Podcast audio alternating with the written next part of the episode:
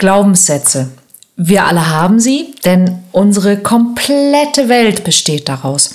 Und genau das ist das Tückische daran, dass wir bei Glaubenssätzen häufig nicht erkennen, dass es sich um Glaubenssätze handelt. Manche davon sind hilfreich und andere eher nicht. Was es damit auf sich hat und wie Glaubenssätze dein Liebesleben bestimmen, darum geht es diese Woche.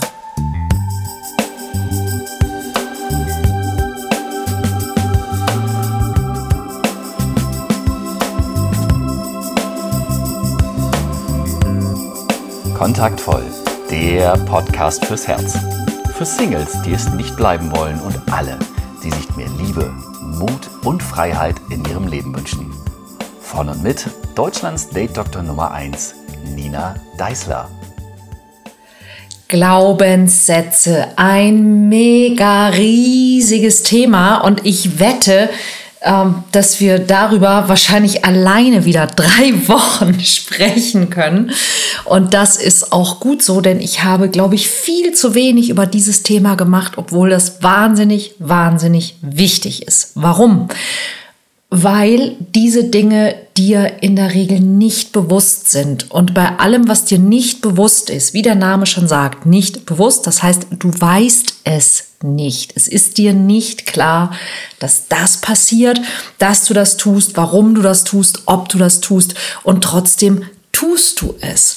Dein Unbewusstes bestimmt ungefähr 95 Prozent von dem, was dir in deinem Leben passiert und vor allen Dingen dein Liebesleben.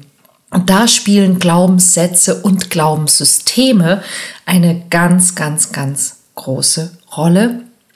Und deshalb wird es dringend Zeit, dass wir darüber sprechen.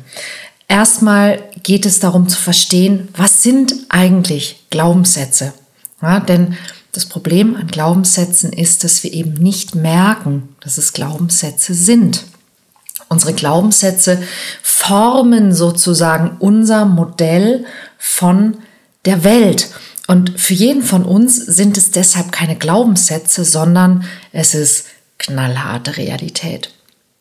Wir bemerken eben nicht, dass das, was für uns die Welt oder die Wahrheit ist, in Wahrheit eben keine objektive Wahrheit ist, sondern nur eine ganz persönliche und meistens sogar ziemlich verzerrte Perspektive auf einen kleinen Ausschnitt von der Welt ist. Und genau das macht es dann so schwer, sich zu verändern oder die Glaubenssätze zu verändern, denn wer glaubt schon, dass er die Realität verändern kann?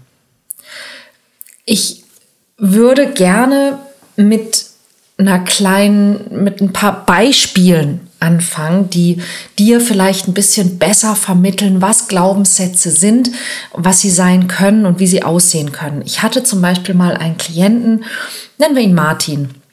Der war so Mitte 30, als er zu mir kam. Und es kam irgendwann im Verlauf des Coachings raus, dass die Quelle seines Problems war, dass er sich selber für hässlich hielt. Er war absolut überzeugt davon, dass er hässlich ist. Und dieser Mensch war jetzt nicht jemand, wo du dich auf der Straße umdrehst, aber der sah total normal und, und gut aus. Ja, also niemand, wo du denkst, oh Gott, den kannst du in die Geisterbahn sperren. Der war äh, witzig, intelligent, der war beruflich erfolgreich, aber immer wenn ihm eine Frau gefallen hat, ging nichts mehr. Und der Grund war, dass ganz tief in ihm drin die absolute Überzeugung steckte, was will denn eine Frau mit mir, so wie ich aussehe? Und als wir ein bisschen geforscht haben, sind wir darauf gekommen, dass er einen älteren Bruder hatte und dass dieser ältere Bruder sich irgendwann diese Geschichte ausgedacht hat, dass er hässlich sei und ihn immer damit gehänselt hat.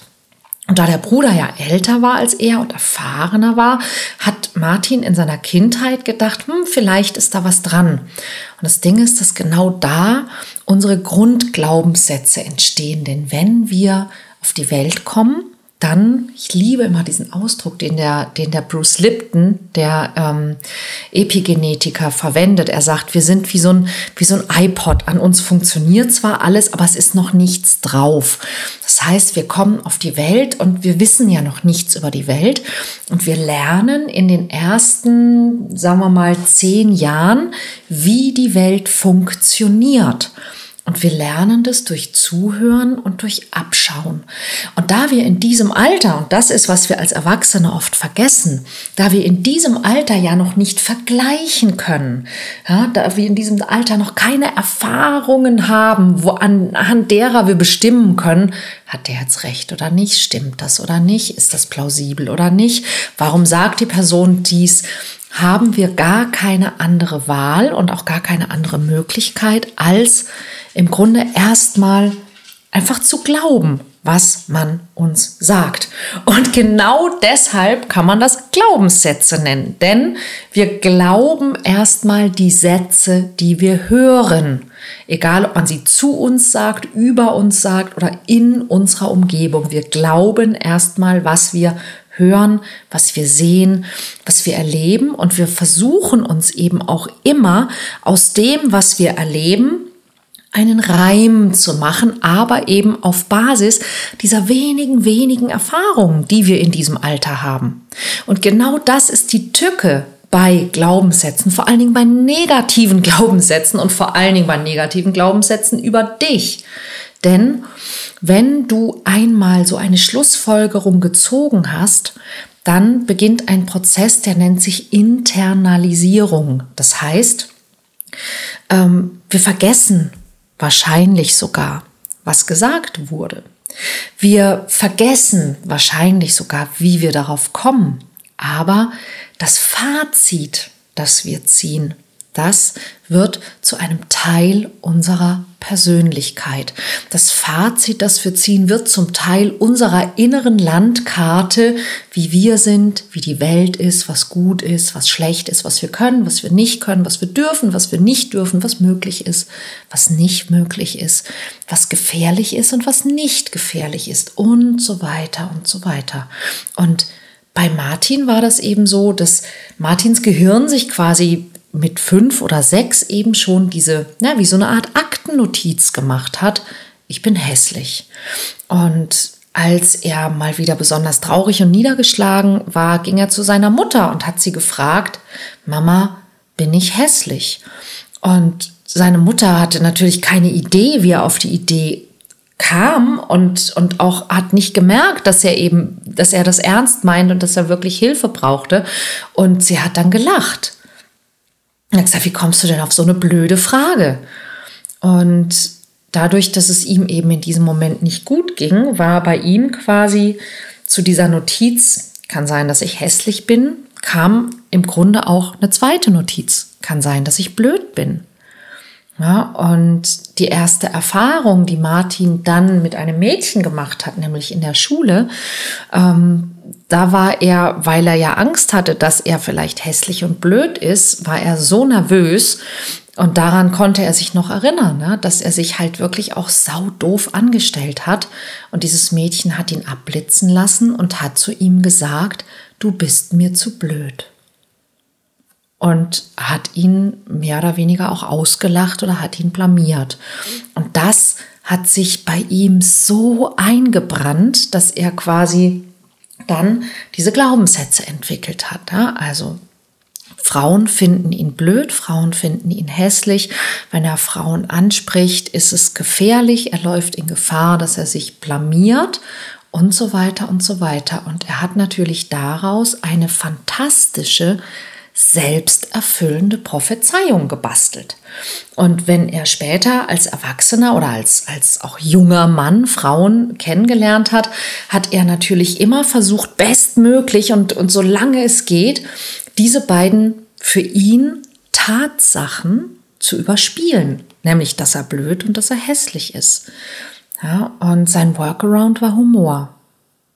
Er war unglaublich witzig und ich habe ihn auch genauso kennengelernt. Ich dachte, was hat er denn für ein Problem? Der ist doch so humorvoll, der ist doch so witzig.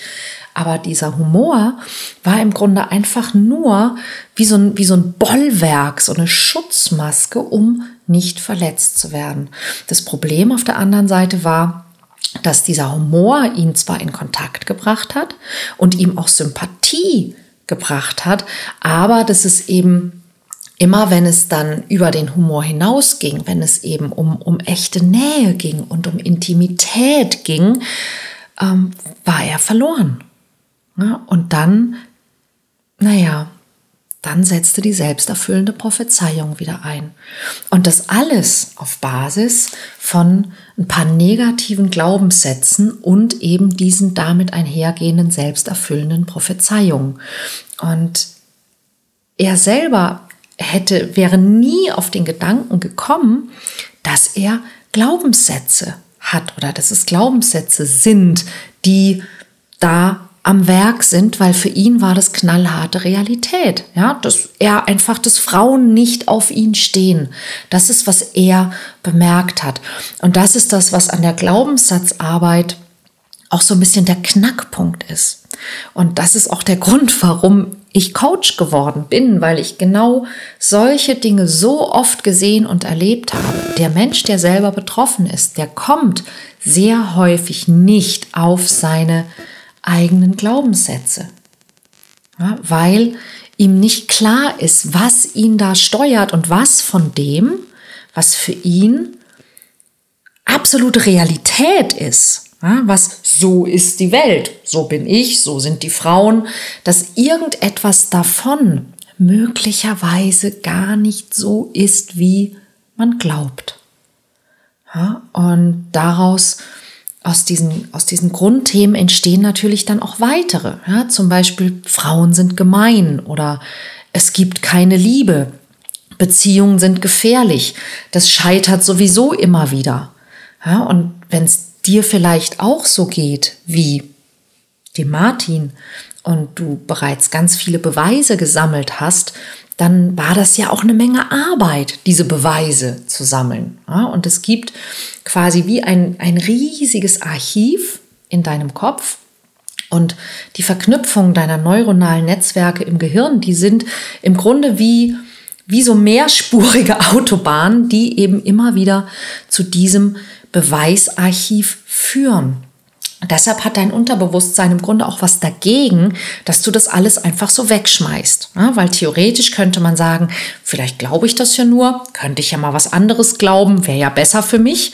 Ja, aber der Mensch ist und bleibt halt ein Gewohnheitstier. Ja, du hast diese Autobahn schon so oft benutzt.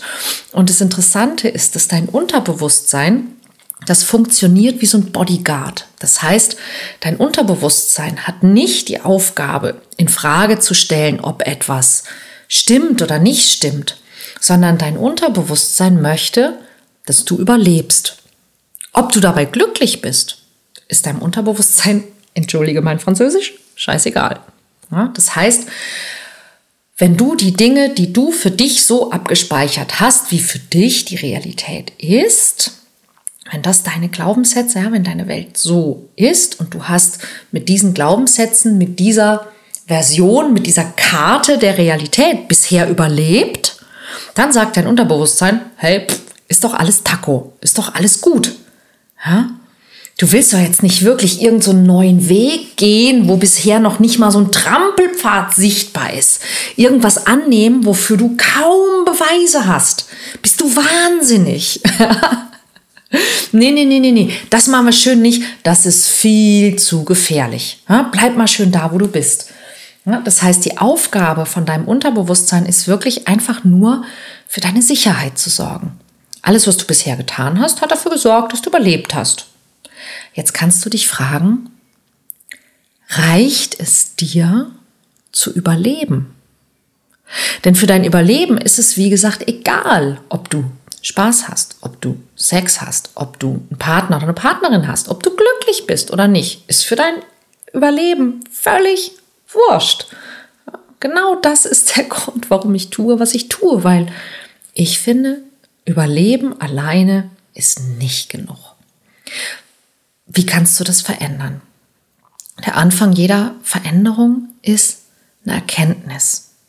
Ja, aber nach der Erkenntnis braucht es natürlich Training. Ja? Denn so wie auch zum Beispiel schlechte Gewohnheiten ja nicht über Nacht entstanden sind, entstehen auch bessere Gewohnheiten leider nicht über Nacht. Aber was ich dir definitiv mitgeben möchte, ist, das, woran du glaubst, bestimmt, was du erlebst. Und weil dieser Satz so wichtig ist, sage ich ihn nochmal. Das, woran du glaubst, bestimmt, was du erlebst. Wenn du zum Beispiel nicht daran glauben kannst, dass du etwas kannst, wie hoch sind deine Chancen, dass es dir gelingt? Und viele Menschen sagen, ja, ich muss meine Ängste überwinden. Und die meisten Menschen meinen damit, dass sie versuchen, ihre Ängste zu verdrängen oder ihren Ängsten aus dem Weg zu gehen oder gegen sich selbst zu kämpfen, weil sie glauben, dass sie nicht gut genug sind. Und ich kann dir sagen, das ist der größte Schwachsinn, den du machen kannst. Versuch nicht, deine Ängste zu bekämpfen. Denn wenn du gegen deine Ängste kämpfst, kämpfst du gegen dich selbst. Du kämpfst gegen die Instanz in dir, die für dein Überleben sorgen möchte. das heißt, du bekämpfst quasi beständig deinen inneren Sicherheitschef ja, und deinen Archivar. Und die kennen zig Beweise dafür, dass die Welt da draußen gefährlich ist. Es gibt also bessere Möglichkeiten. Und diese Möglichkeiten sind zum Beispiel, prüfe dein Beweismaterial. Also wenn du negative Glaubenssätze entdecken willst, dann frag dich zum Beispiel, wo in deinem Leben läuft es immer wieder anders, als du es dir wünschst? Wo in deinem Leben haben andere Menschen etwas und du nicht, obwohl es keinen richtig guten Grund dafür gibt? Wo in deinem Leben ziehst du immer wieder den kürzeren, obwohl Menschen, die nicht viel anders sind als du, an dieser Stelle bestehen? Ja, vielleicht könnte es sein, dass es nicht die Wahrheit ist, sondern nur deine Wahrheit. Ja, also die selbsterfüllende Prophezeiung auf der Basis von Glaubenssätzen. Und tatsächlich leben viele Menschen jahrelang mit Annahmen über Situationen und über sich selbst auf Basis von Aussagen, die zum einen längst überholt sind und zum anderen ganz häufig auch vielleicht von dem, der sie gesagt hat, nicht mal so gemeint waren. Aber wir bemerken das gar nicht, wenn wir eben nicht mal die Quelle überprüfen. Ich kenne zum Beispiel aus meiner Praxis das auch immer wieder, dass ähm, Frauen zum Beispiel sich, oder auch habe ich auch schon mit Männern erlebt, sagen wir es anders, dass Singles sich in Sachen Liebe und Partnerschaft auf Dinge berufen, die sie von häufig ihrer Mutter gehört haben, was ihre Mutter immer gesagt hat. Und es gibt eine Frage, die ich dann an der Stelle einfach frage, und das ist, ist deine Mutter eine Beziehungsexpertin? Und dann ernte ich sehr häufig erstmal etwas irritierte Blicke. Und dann sage ich, okay, pass auf, für mich ist ein Experte ein Mensch, der sich mit etwas wirklich auskennt. Und dass er sich mit etwas wirklich auskennt, zeigt er daran, dass er in seinem Leben das hat, was man sich wünscht. Also zum Beispiel ein Finanzexperte, das ist ein Mensch, der mit Geld sehr erfolgreich ist, der weiß, wie man Geld gewinnbringend investiert. Ein Beziehungsexperte ist ein Mensch, der weiß, wie man gute Beziehungen knüpft und deshalb, das ist auch noch nie passiert, glaube ich, Sekunde, der deshalb eben auch weiß, wie man gute Beziehungen knüpft und dementsprechend auch gute Beziehungen in seinem Leben hat. Ja? Und wenn deine Mutter eine Beziehungsexpertin ist, dann heißt das, dass sie sehr viel darüber weiß, wie man gute Beziehungen knüpft und dass sie selbst auch gute Beziehungen in ihrem Leben hat.